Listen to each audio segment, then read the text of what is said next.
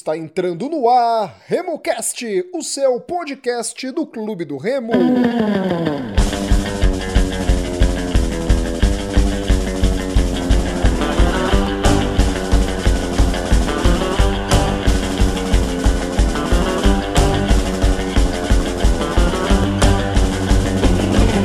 Salve, salve galera que se liga aqui no RemoCast. Começa mais uma edição do podcast feito para a equipe do Clube do Remo.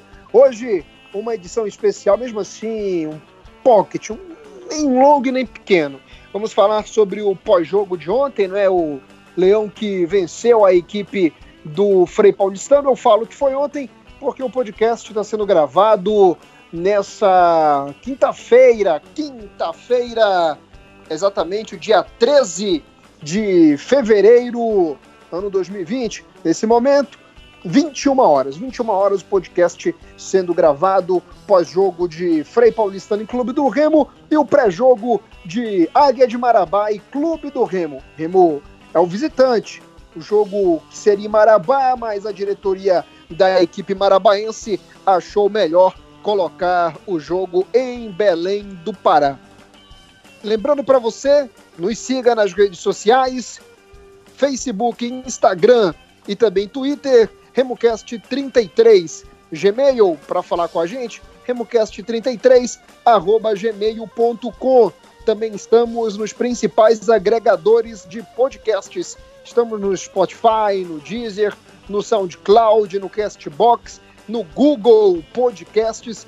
Enfim, você tem várias opções para encontrar a gente. É só clicar RemoCast33 e seguir ou assinar. No Spotify, no Deezer, no SoundCloud está lá, seguir. No Castbox também está seguir. Só que no Apple Podcasts, a ferramenta de podcasts da Apple, está assinar. Você vai, nesse momento que está me ouvindo falar, chega lá e coloca seguir ou assinar, beleza? No programa de hoje, Murilo Jatene e Gilberto Figueiredo. O Igor não estará no programa de hoje. Ele estará no pós-jogo de Leão contra a equipe do Águia de Marabá, porque o sobrinho dele vai nascer daqui a pouco. Mais um azulino para somar nesse mar de gente que é o fenômeno azul. E desde já o programa de hoje especial aí para o sobrinho do Igor. Ele ainda não falou o nome da criança, mas no próximo programa a gente cita aqui para toda essa audiência azulina que acompanha a gente. Salve, salve, Gilberto! Tudo bom, meu amigo? Salve, salve, Nação Azulina. Um abraço aos amigos Rodolfo, Murilo. Tamo junto, vamos aí comentar essa vitória do Leão, essa classificação suada, sofrida, como tinha que ser, né? Quando se trata de clube do Remo. E as nossas expectativas aí para a próxima rodada do Parazão. Beleza, tudo bom, Murilo? Salve, Rodolfo, salve, Beto. Tá tudo ótimo, meu amigo. Graças a Deus aí, essa classificação. Notícia boa também lá na família do Igor, com o nascimento de mais uma criança. Sempre uma bênção. Então tá tudo ótimo. Tudo perfeito, cara. Muito bem. Começar mais uma criança azulina, que fique bem claro. Isso, isso. Isso aí. E o moleque tem responsabilidade, né? Porque é simplesmente sobrinho de. O cara que é a referência de camisa azulina, não é isso, Rodolfo? Isso, Igor, que tem uma coleção muito grande de camisas do Clube do Remo, mais de 400 camisas do Leão. E, Gilberto, começar com você, meu irmão. Clube do Remo jogou diante do Frei Paulistano, fez a obrigação, venceu 2 a 1 1 milhão 230 mil reais garantidos, entre aspas, não é, no cofre do Clube do Remo, que esse dinheiro deverá ir em sua totalidade para a Justiça do Trabalho.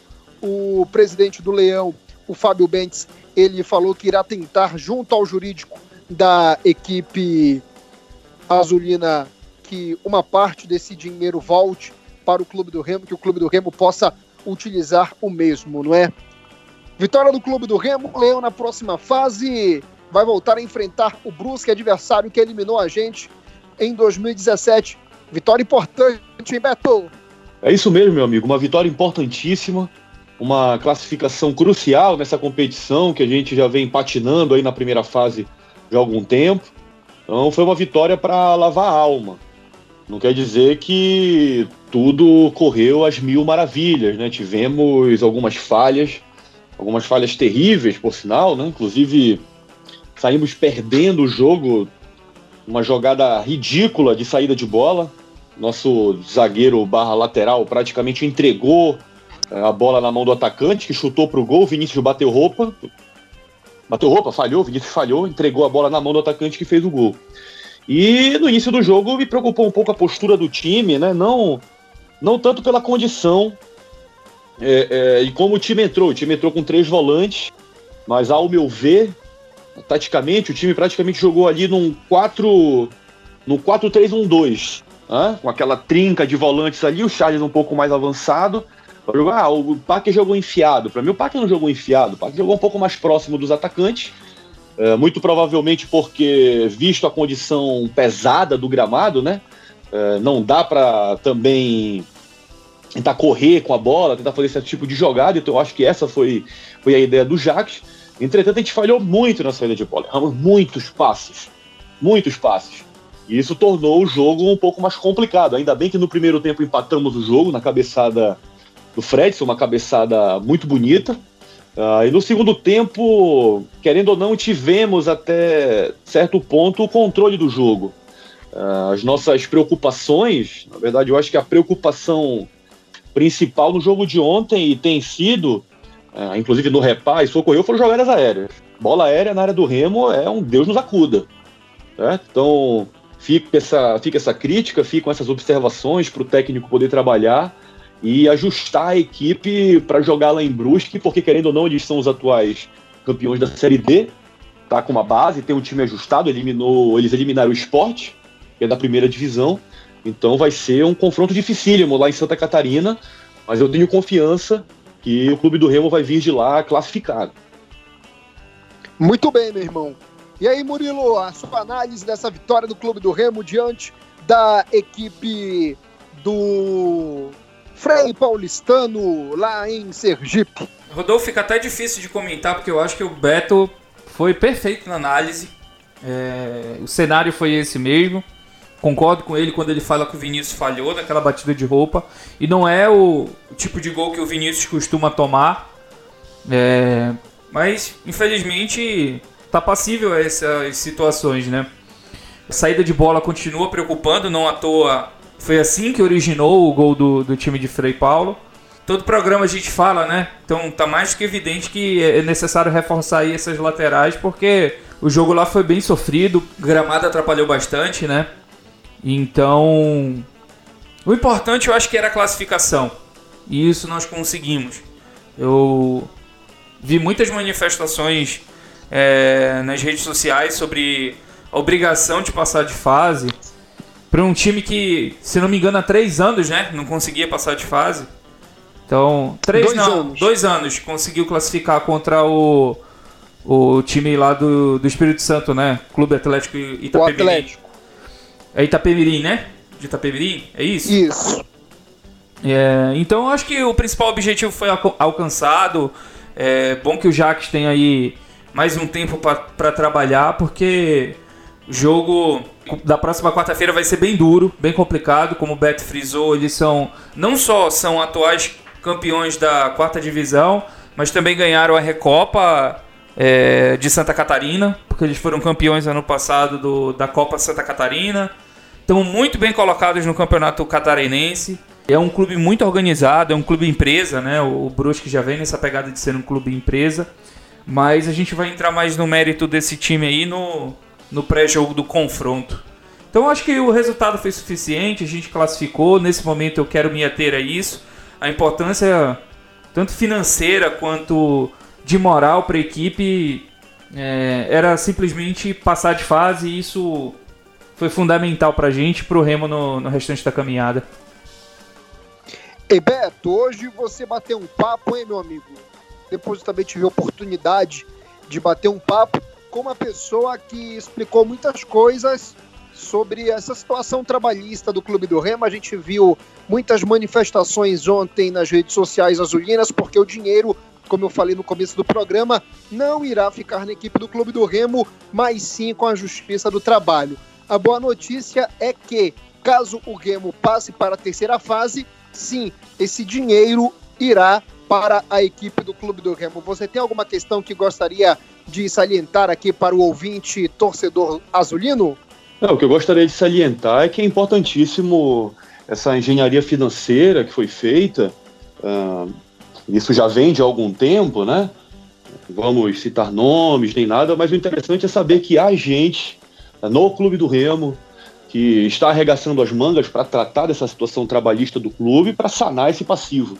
E isso é importantíssimo, é importantíssimo uh, ter esse planejamento, ter uma perspectiva de que isso vai ser pago, de que isso vai ser sanado e que em pouco tempo nós podemos ser uma agremiação, podemos ser um clube com zero dívida e com total poder de investimento, que é isso que a gente espera.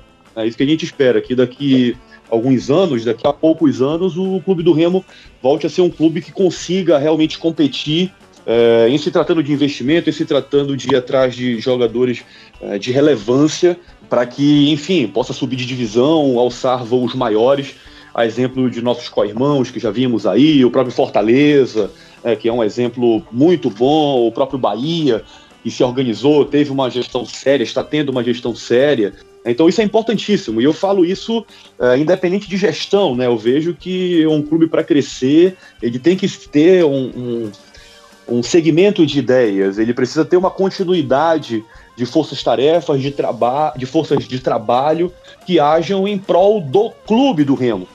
E isso é importantíssimo. Eu fico muito feliz como remista, como sócio do Clube do Remo. Eu fico muito feliz de, de saber né, que isso está sendo tratado uh, com carinho, está sendo tratado com atenção ao longo dessas gestões que, que o Clube do Remo tem tido nos, nos últimos anos e eu espero que continue assim.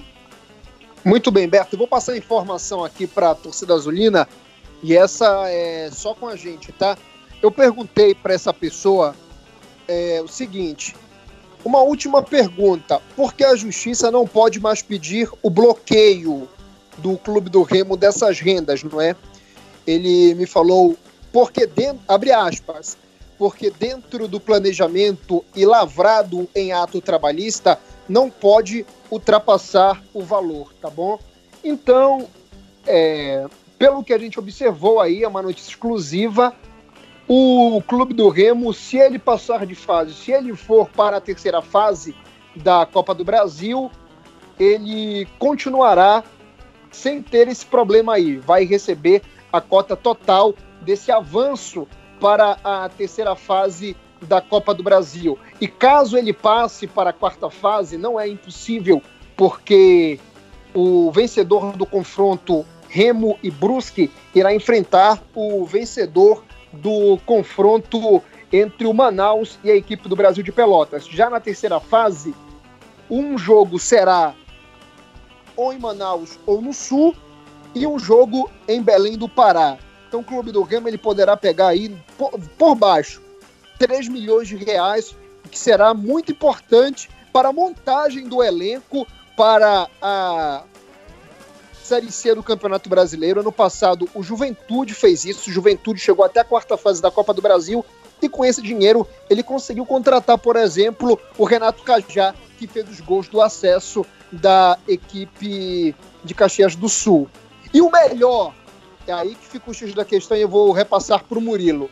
O melhor com esse dinheiro, o Remo poderá, enfim, ele, o Remo, a diretoria azulina, com os méritos dela, até que enfim, por isso que eu quero que o Remo chegue na quarta fase. Obrigado, meu Deus, vamos chegar lá, se Deus quiser. O Remo vai conseguir ligar os benditos refletores do Bainão. Aí eu quero ver, Murilo, qual vai ser a postura da diretoria. Não vai ser preciso lumens, não vai ser preciso nada. A diretoria, com o mérito dela, porque ela vai ter feito o elenco, o elenco vai ter chego à quarta fase da Copa do Brasil e vai ter dinheiro para colocar os refletores no Bainão. Tá bom de explorar o sentimento do torcedor, né? Já deu. Já deu porque há pelo menos 10 anos, é disso que o clube do Remo vive, do sentimento. Então é uma belíssima oportunidade e vai depender muito desses jogadores para que o Remo dê um passo importantíssimo na sequência da sua história. A gente pode aí é, valorizar nosso patrimônio, é, reavivar uma força que a gente tinha muito grande, que era jogar no Bainão, e se fortalecer cada vez mais como marca. Então, essa sequência aí na competição vai ser super importante para isso. É, sobre essa questão da montagem do elenco, eu acho que é a última coisa que o Remo tem que fazer com esse, com esse dinheiro nesse momento. Eu achei muito interessante a, a entrevista do diretor de futebol do River Plate no, no Bola da Vez da ESPN, é, quando ele falou de todo o processo de reestruturação que o River passou desde quando caiu para a Série B até agora. Claro, a gente está falando de uma das, sei lá, cinco principais equipes da América. É, então a gente está falando de um gigante, mas assim, uma coisa que ele falou e que eu achei muito interessante é que investir em dinheiro em contratação é um mal necessário, mas é a última coisa que tem que se fazer. Então, o River, que bem, vende muito bem seus jogadores, é, pegou todo esse dinheiro e investiu em infraestrutura. O River hoje tem um dos melhores CTs do mundo. O centro de treinamento do River Plate é fantástico, todo coordenado, lógico, pelo treinador, pelo Galhardo. Mas é só pra gente ter uma ideia de que da visão de um clube vencedor. Então, você pode ver Murilo. que... Oi. Oi, Beto. Só para complementar essa questão da infraestrutura, tenta imaginar, nesse, nessa tua linha de raciocínio, tenta imaginar se hoje, por exemplo, nós ainda tivéssemos, nem que fosse só o terreno, a sede de Campestre de Benfica. Não, outra realidade. Tenta imaginar isso daí. É outra tenta realidade. imaginar as possibilidades que poderiam surgir, né, agora com uma, uma responsabilidade financeira, com, com o maquinário todo no eixo, imagina as possibilidades que poderiam se abrir com um espaço como aquele. Não estou falando só de centro de treinamento, estou falando de parte social também. Olha o exemplo, o exemplo em São Paulo do Palmeiras, por exemplo, que é um clube enorme é, de infraestrutura, não somente do time de futebol, como de clube social também. Sim, sim. Então é isso que falta, essa visão está faltando retornar para gente, né, para os nossos dirigentes. Sim. E a Copa do Brasil ela te proporciona vislumbrar essas possibilidades exatamente pelo potencial financeiro que ela tem. Então o Remo hoje vai ser difícil, mas o Remo tem plenas condições hoje de chegar à terceira, quarta fase da competição. É, agora depende do Jacques também fazer um trabalho nesse time. Por exemplo, tem que correr atrás aí, não tem como ficar pegando o gol de saída de bola errada. Para um trabalho que começou lá em dezembro, não tem condições da gente estar tá com essa realidade dentro de campo. Então, é por aí. Meu pensamento é mais ou menos por aí. Muito bem, muito bem, Murilo. Então é isso. O próximo jogo do Clube do Remo na Copa do Brasil já será semana que vem, na próxima quinta-feira. Bola rola 21h30 em Brusque. Vai ser a vingança do Clube do Remo diante da equipe catarinense. O mais importante, vai ter uma massa muito grande de torcedor paraense, porque em Santa Catarina, principalmente no Vale do Itajaí, que é a região, que é o pulmão de Santa Catarina, é a região mais rica de Santa Catarina, tem uma presença, uma colônia enorme de paraenses. E o Remo em 2017, a parte da torcida do clube do Remo foi tomada, não tinha espaço para ninguém lá em Santa Catarina no jogo do Clube do Remo diante da equipe do Brusque. Repito, próxima quinta-feira, 21h30, é o jogo do Leão diante do Marreco, como é conhecido o quadricolor catarinense.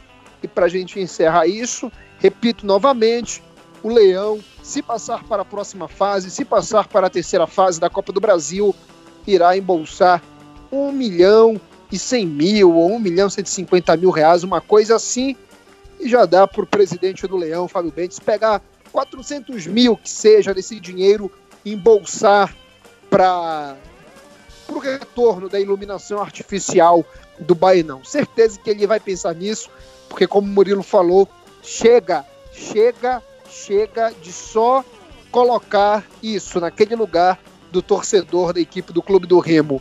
O Remo tem a chance de fazer algo com as suas próprias mãos, sem depender da torcida azulina, que já ajuda muito. Porque se for para ficar só dependendo da torcida do clube do Remo, qualquer um vai, me desculpa, qualquer um vai assumir a equipe do Leão.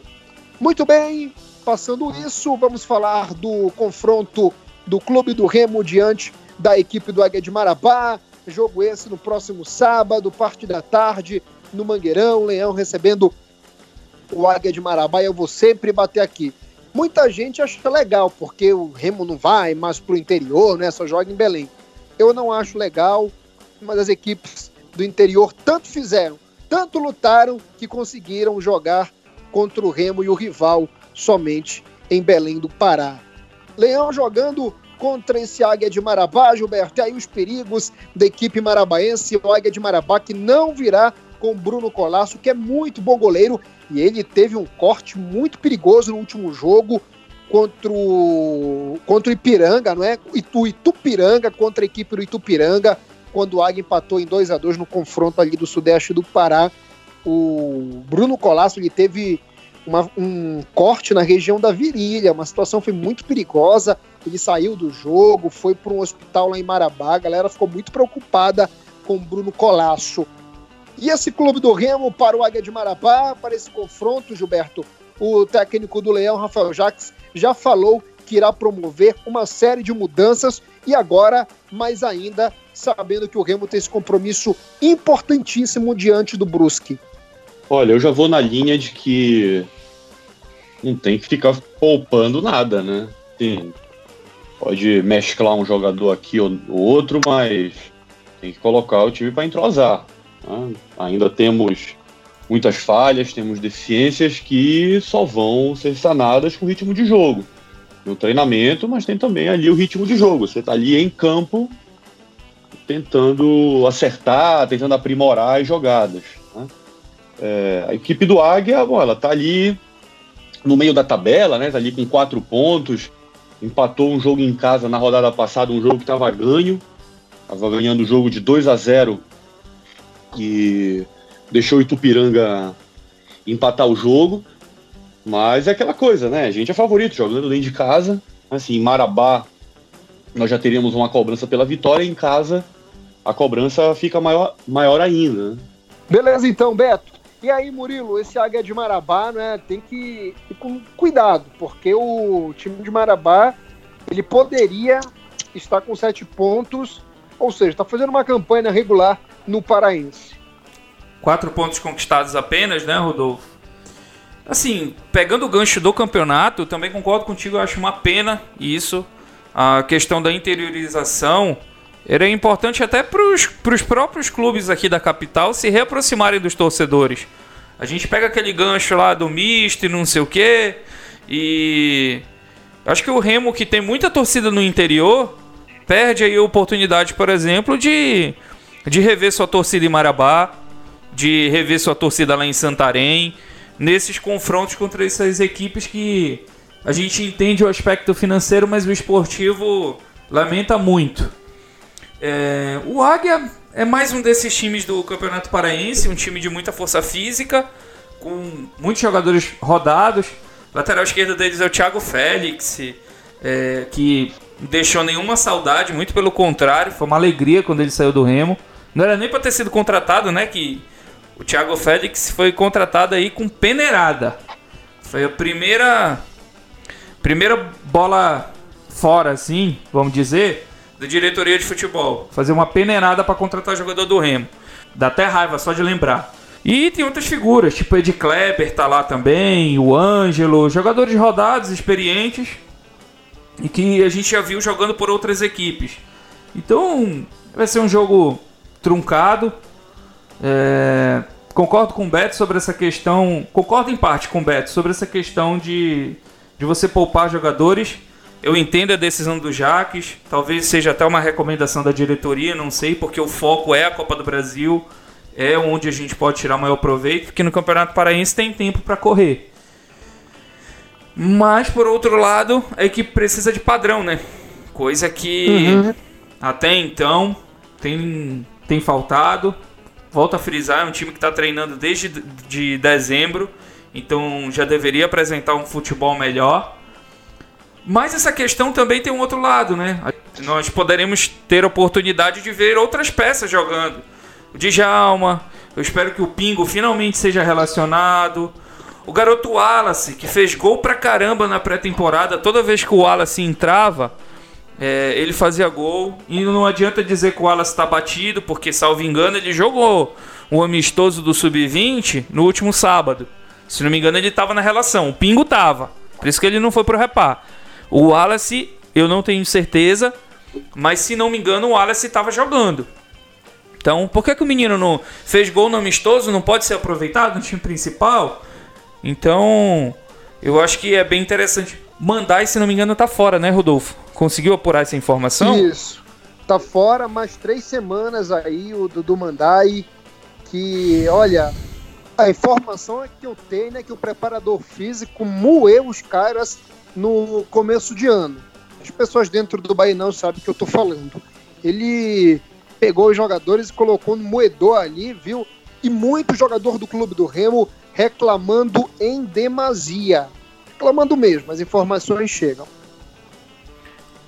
Pelo amor de Deus, né? E aí a gente vai de Ronael. De novo, novamente. Cara, não adianta. O, tem a carência. É, mas assim, pega o menino da base, experimenta. O fato é que não dá para jogar com o Ronael. A melhor partida que a gente viu do Ronael foi contra o Carajás. E porra, com todo o respeito que eu tenho ao Carajás e aos profissionais que tem lá, não é nível. Não, não tem como comparar, não tem como ser, servir de parâmetro. Então, o cara já chegou, já se lesionou. Agora mais três semanas de molho, ou seja, pelo menos aí mais o que? Mais uns cinco jogos com o Ronael. É complicado. No cara. mínimo. É, uns, acho que uns quatro jogos. jogos eu, acho que, eu acho que são mais uns quatro jogos. E na lateral Porque direita improvisando. Isso é três semanas, ainda vai ter a transição e tudo mais. É crítica a situação, cara. A diretoria de futebol aí que fica chateada quando a gente critica. Lógico, ninguém gosta de crítica, né? Isso eu entendo. Mas também a gente tem que ter o senso crítico para reconhecer quando a gente merece ouvir. Infelizmente parece que tem gente que não tem. Tá aí a prova, tá aí o resultado. Verdade, meu irmão. E uma outra de senso crítico aí nessa reta final do programa, brincadeira, o Wallace e o Pingo estarem jogando pelo Sub-20 no campo do Tapanano. É, é, falta de nex total. É uma, é uma sacanagem com uma torcida do Clube do Remo. São dois ativos da equipe azulina. O Wallace tem uma característica que quase ninguém no elenco do Clube do Remo tem, que é o arremate de fora da área. E não sei porque o menino não tá jogando, entendeu? Era pra ele estar tá jogando. O Pingo é a mesma coisa. Pelo menos no banco de reservas. Não disputando amistoso, não é nem campeonato paraense, em campo do Tapanã. Não, não, não tem nexo nenhum isso, é zero total. O Pingo e o Wallace, eles já tem que estarem, já tem que estar, melhor dizendo, jogando, treinando, trabalhando é, com a equipe profissional. Ah, não foi relacionado. Beleza, então vai para arquibancada, vai para tribuna, mas não vai jogar amistoso no campo do Tapanã. Não tem a menor condição, o menor cabimento. Quer falar sobre isso, Beto? Rapaz, isso aí é inadmissível. Primeiro por se tratar de jogadores profissionais, né? Então, um clube, isso aí é de responsabilidade do clube fiscalizar e, claro, na medida do possível, tomar atitude no sentido de repreendê-los. Né? É porque isso aí existe o risco de lesão, o jogador está ali, está disponível, ele pode ser necessário em algum momento para compor o banco de reserva, inclusive para entrar, e até opinião que, que eu teria, né, no caso do Pingo, por exemplo, um jogador que poderia estar tá, tá jogando, um jogador que poderia estar em campo, principalmente naquela zona ali que temos várias deficiências né, em como pegar aquela bola com qualidade e, e construir as jogadas a partir da defesa. Essa outra situação comentada aí da, da parte física, né, isso aí tem que ser analisado pelo departamento de desempenho do, do clube, né, que agora tem. Então, inadmissível que um jogador vindo de pré-temporada passe tanto tempo lesionado, né? Então, diga logo, o cara tem um problema grave, que apesar de fazer cirurgia ou não. Não, e o pior, ele assim, não chegou lesionado, o... ele ficou lesionado no Remo, na pré-temporada. Sabe? Enfim, a gente com deficiência na posição, precisando de alguém para compor ali, e não tem. Já estamos tendo que usar uma alternativa de uma lateral do campo, na outra não tem outra alternativa, né? Esse é que é o problema. Ah, mas, enfim, e nesse jogo contra o Águia, que... e nesse jogo contra o Águia, o Rafael Jansen irá para a lateral esquerda porque o Nininho provavelmente, se ele não se contundir até o sábado, ele vai estrear hum. com a camisa do Clube do Remo. Depois de sete longos meses parado, né? Nininho volta, tem que ter paciência com, com o rapaz. Não vai voltar 100%. O Jansen eu acho que não vai ser um problema na esquerda, porque inclusive ele era zagueiro lateral esquerdo. Ele nunca tinha feito a lateral direita até o Campeonato Brasileiro da Terceira Divisão do ano passado e passou por um período de adaptação para poder jogar ali. Então a esquerda ele já está mais familiarizado, vamos dizer assim, apesar de na última temporada não ter atuado por lá. E para finalizar essa questão dos meninos, eu tenho certeza de que se a gente fosse questionar alguém do Remo sobre isso, ou da não utilização dos meninos, do Pingo, do, do Wallace, do próprio Hélio, eles vão dizer que é nível de competitividade. E aí eu te pergunto, é jogando amistoso contra sub-20 lá no campo do Tapajós que os meninos vão ganhar nível de competitividade? Empresta para um outro time aí do Campeonato Paraense, pro Tapajós. Empresta para o Motoclube lá no Maranhão. Empresta para alguém que vai poder usufruir. Se a gente não quer usufruir aqui, que eu acho que tem espaço. Eu acho que os dois têm espaço nesse time do Remo. Mas se não querem utilizar aqui, empresta para outro time que vai poder usufruir do talento deles, que vai poder ajudá-los a se desenvolver. Como o Remo fez com o menino que veio da Desportiva, emprestou lá para o Manaus, se não me engano. Empresta. Quem sabe o menino até amadurece com uma nova experiência de vida. Eu acho que falta isso. Muito bem, Murilo. Então, com a participação de Murilo já tem aquele abraço, tá, Murilo? Valeu, meu amigo. Valeu, Beto. Se Deus quiser, estaremos juntos comemorando mais uma vitória aqui no pós-jogo contra o Águia de Marabá. Sempre indigesto Águia. Valeu, Beto. Tchau, mano. Valeu, meus amigos, Rodolfo, Murilo, um abraço a toda a nação azulina que tá ligada no RemoCast. E vamos estar na torcida, mandando vibrações positivas, Clube do Remo, jogo contra o Águia. E a gente se encontra no pós-jogo. Eu espero que com uma vitória e, acima de tudo, com evoluções na equipe que a gente possa comentar e fazer uma resenha aqui na bancada do RemoCast. Beleza, então com a participação de Murilo Jatene, Gilberto Figueiredo, eu, Rodolfo Nascimento, agradeço todo mundo que acompanhou a gente em mais uma edição de RemoCast. A gente se encontra no pós-jogo de Aiga de Marabá e Clube do Remo. Não esqueça de acompanhar a gente, de seguir a gente nas redes sociais: Instagram, Twitter, Facebook, RemoCast33. E-mail, remocast33.gmail.com em todos os principais agregadores de podcasts que existe no Anchor, no SoundCloud, no Castbox, no Google Podcasts, no Apple Podcasts e também no Spotify. Aquele abraço, galera. Até o próximo. Tchau, tchau.